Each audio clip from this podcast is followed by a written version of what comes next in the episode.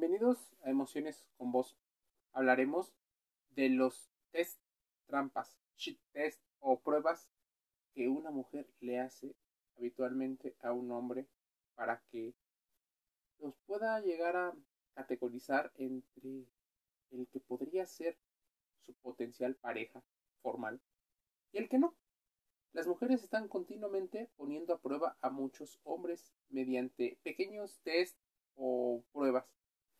Miden, de alguna manera, la actitud, el comportamiento verbal, las situaciones no verbales.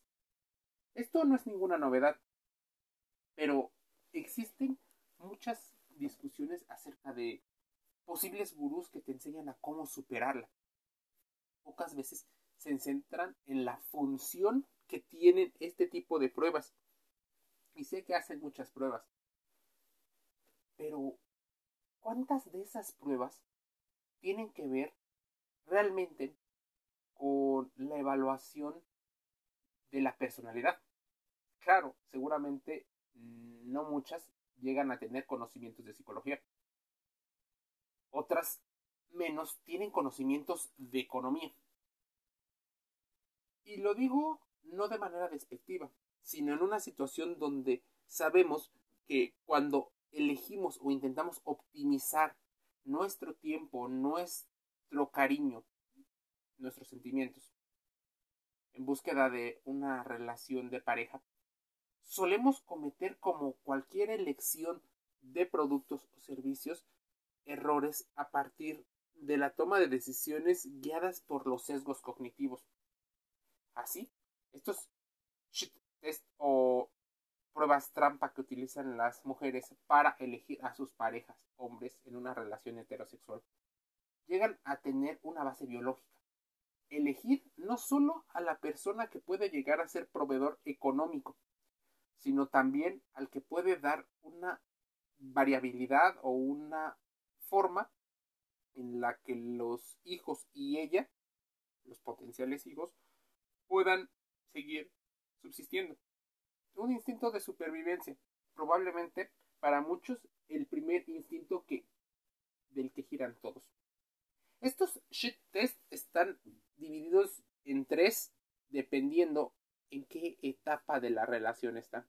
Así que muchas veces te mencionan o hacen combinaciones de los tipos de preguntas que hace una mujer a un hombre con respecto a qué somos hacia el estatus de la relación. Eventualmente, antes de tener una primera cita, probablemente te evaluó visualmente. Sabe que cumples o no cumples con ciertas características. Y posiblemente nos engañaríamos si dijéramos que las mujeres no dividen a los hombres entre los alfa y los beta, o entre un hombre que les gusta y uno del que no, o al menos al que ponen en segunda opción. Ya te evaluaron, si es que tienen esa posibilidad. Si eventualmente no te conocen absolutamente nada, las primeras preguntas que harán tal vez no sean a ti, sino a tu entorno. Preguntarán amigos, conocidos, que puedan darle información acerca del el individuo. Estas son preguntas de apertura. En las primeras citas, evidentemente, los test de interacción y esos test de primeras preguntas es importante. Así que muchas de ellas suelen hacer preguntas como ¿a qué te dedicas? ¿Cuáles son tus sueños? Y este tipo de situaciones. ¿Para qué? Probablemente, y algunos dicen que resuelve una situación. Esta mujer podrá desarrollar una situación de hipergamia donde tú seas la mejor opción. Ahí es donde empezamos a caer en los primeros sesgos cognitivos, en los cuales buscamos un sesgo de confirmación, aquello que se parece a nosotros, pero ¿y si nosotros no nos conocemos del todo? Porque incluso los hombres también hacen pruebas a las mujeres, así que déjame decirte que aquí existe una igualdad. Lo primero que tenemos que entender es que, por ejemplo, una mujer va a tratar a una persona que le gusta de una forma muy diferente a de cómo trataría a otra persona. Existen un concepto que debes de entender, que son las barreras de entrada. Este es un concepto económico y claro, normalmente estás eligiendo por lo económico, porque existe la erótica del poder. Esto muy evolutivamente nos ayudó a que pudiéramos sobrevivir como especie, pero este tipo de situaciones ha venido año con año, siglo tras siglo, y muchas de las relaciones conscientes que llegamos a tener en el siglo XXI no se adaptan a algunas tendencias que tiene la evolución. Por eso los conflictos y las disonancias cognitivas entre los videos de saber qué es y qué no es. Mira, el concepto de barrera de entrada son obstáculos o impedimentos que dificultan el ingreso de nuevas eh, empresas a un mercado concreto, incluso cuando las empresas ya establecidas obtienen beneficios excesivos. Las barreras de entrada pueden ser factores tecnológicos, la fidelidad de los consumidores, y existen diferentes em, definiciones, ¿no? En una definición amplia que incluye la economía de escala y las inversiones de capital dentro de las barreras de entrada, podemos estar hablando del señor eh, Joe Svein, o Joe S. Svein, y George Stigler, y en particular, mira, te definen el tipo de barrera de entrada, esas pruebas que te van a poner o que difícilmente existen. Las barreras naturales o las estructurales son la economía de escala.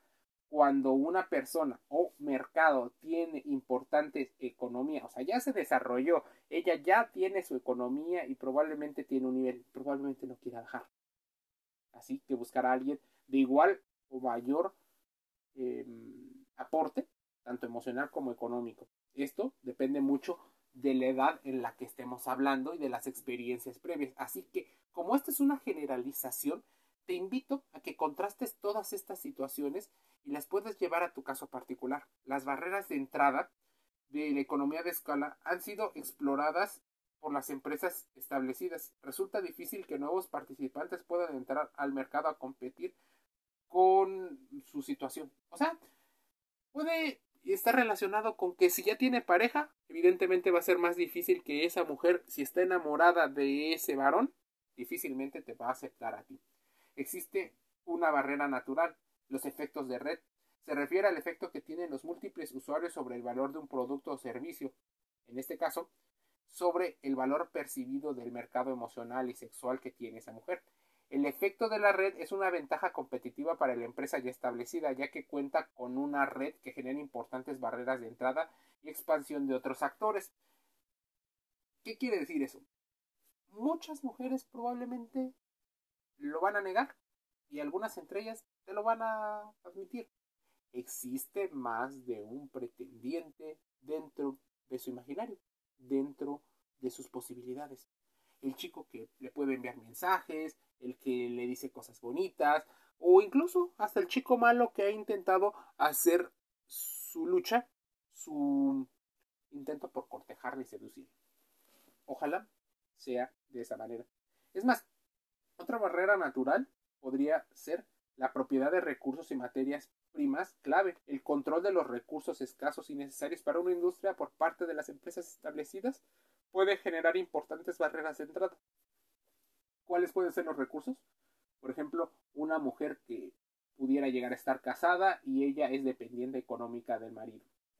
Va a ser muy difícil porque aparte él controla buena parte de las decisiones mediante el dinero, así que va a ser muy difícil que te vea como un proveedor.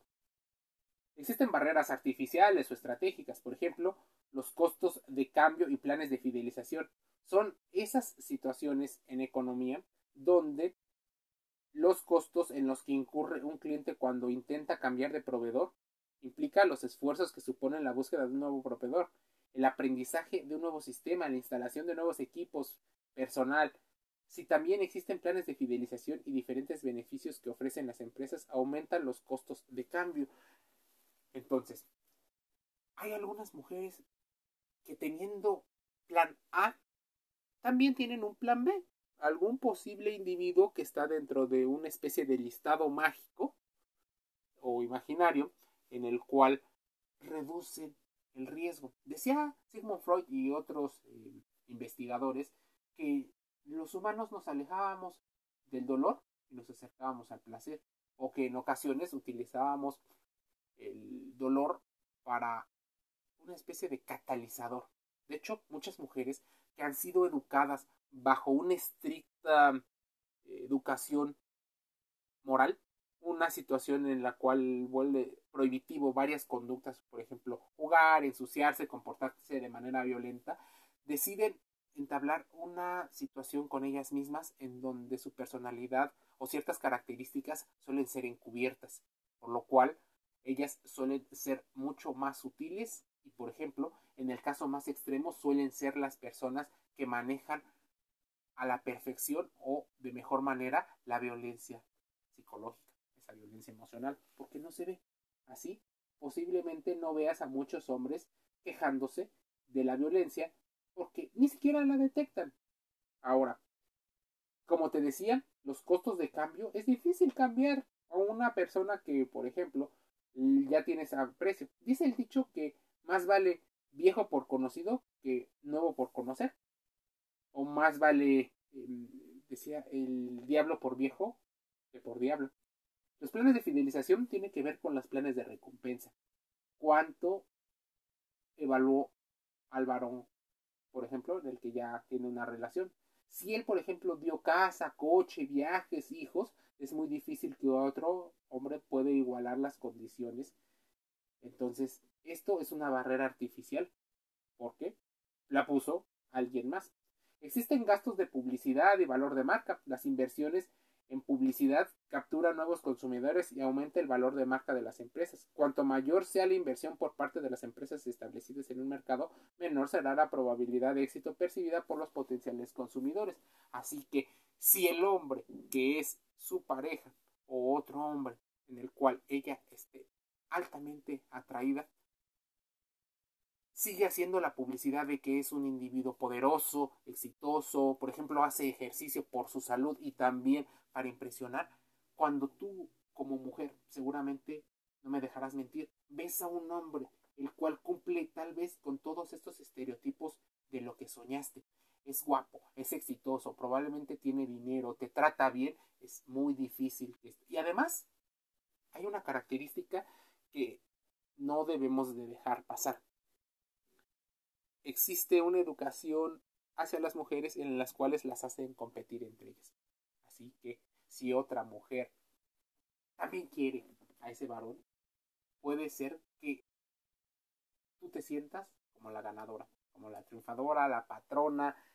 Entonces el gasto de publicidad que tiene que hacer el varón y el que tienes que ser tú como aumento de valor de marca, no solo es para retener o tener una relación, sino también porque aumentan el valor intrínseco que ustedes como personas llegan a tener. Ojalá lo hagan primero por ustedes, por su amor propio, no solo para tener pareja. Existe una situación de precios predatorios. Una empresa puede bajar deliberadamente los precios por debajo de los costos para obligar a los competidores a salir del mercado. Quienes no pueden soportar la competencia de precios bajos o tan bajos normalmente suelen irse de este tipo de mercado. ¿Qué puede ocurrir? Bueno, normalmente estos precios predatorios no ocurren hacia la baja en el caso de las personas. A veces aumentan el número de regalos, aumenta el número de viajes. No cualquiera te va a llevar, por ejemplo, a Dubai. No cualquiera te va a dar una casa, no cualquiera te va a dar una camioneta. Probablemente esos estímulos hagan una barrera artificial hacia la entrada de nuevos y potenciales em, parejas. Las barreras legales o las regulatorias, los monopolios naturales, el matrimonio podría ser uno de esos. Eh, por ejemplo, la propiedad intelectual, si tienen un negocio, podría también ser una barrera regulatoria o legal.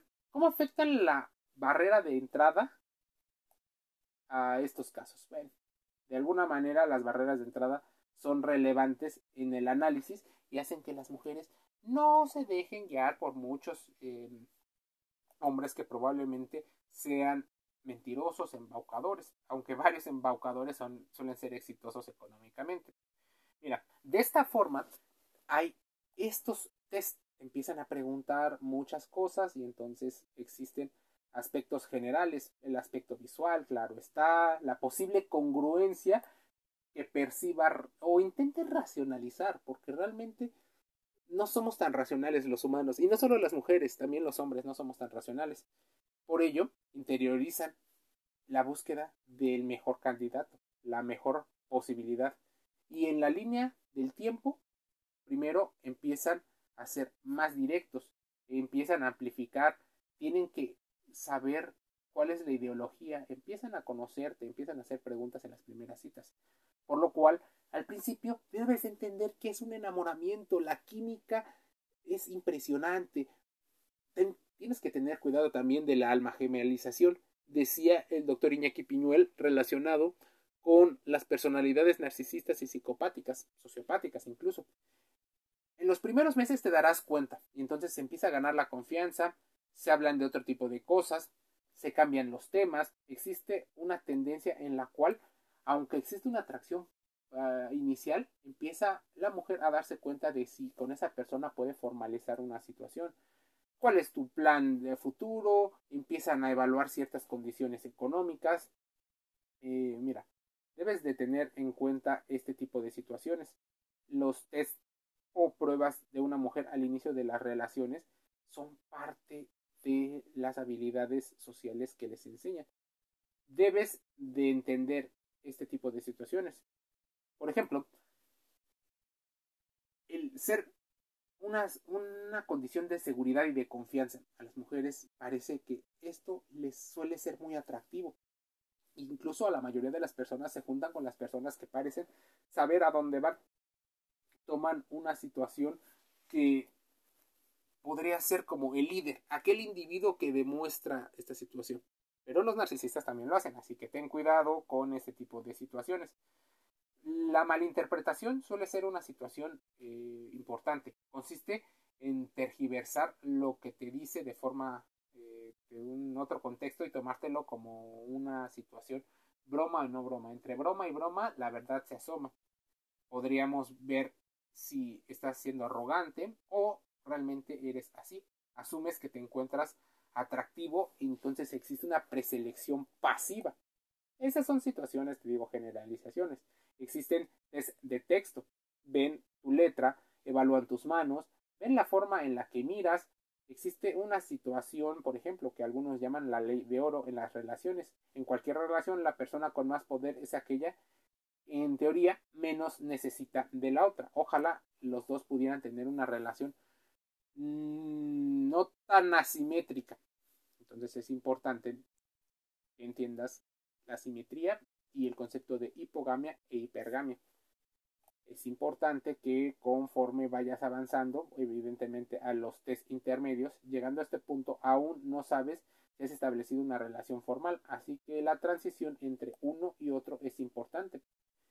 ¿Qué hacer, por ejemplo, cuando te empiezan a hablar de otras personas? Consiste en saber cómo puedes reaccionar incluso.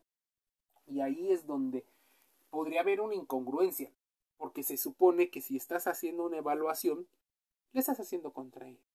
Pero también muchas personas miden la capacidad de responder a, a los posibles rivales, el que tú consideres o las consideres valiosas, importantes en tu vida, dentro de tus planes, que tú las consideres como la opción número uno. Esto hace que ellas puedan sentirse, pero no engañes, de preferencia no engañes.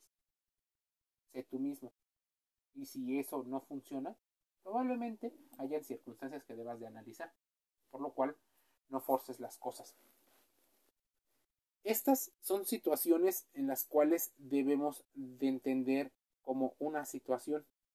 En ocasiones, y tal vez por la educación y estos roles de género muy tradicionales que nos cuesta aceptar más en ciertas culturas y, e ideologías, eh, este tipo de situaciones hace que las mujeres a veces se comporten como niñas pequeñas y a veces como la mujer más fuerte poderosa y empoderada que existe.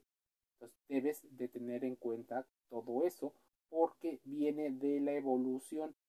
Muchos conceptos que te acabo de decir deben de ser parte de tu de tu información de esa situación cultural y científica que debes de tener para tomar decisiones. ¿Quieres saber más? Métete a Emociones con Voz en Spotify, en Google Podcast, Apple Podcast y Anchor FM. Te envío un saludo cálidamente.